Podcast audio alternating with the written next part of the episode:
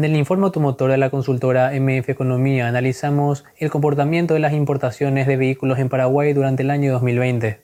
Al noveno mes del año, el parque automotor paraguayo ascendió a 1.500.000 unidades aproximadamente.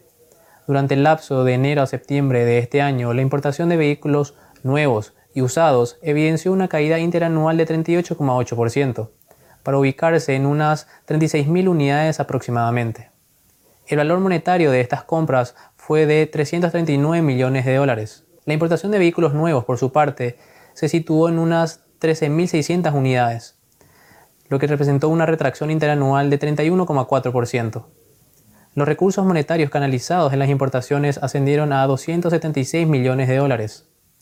Por otro lado, las importaciones de vehículos usados registran por segundo año consecutivo una reducción.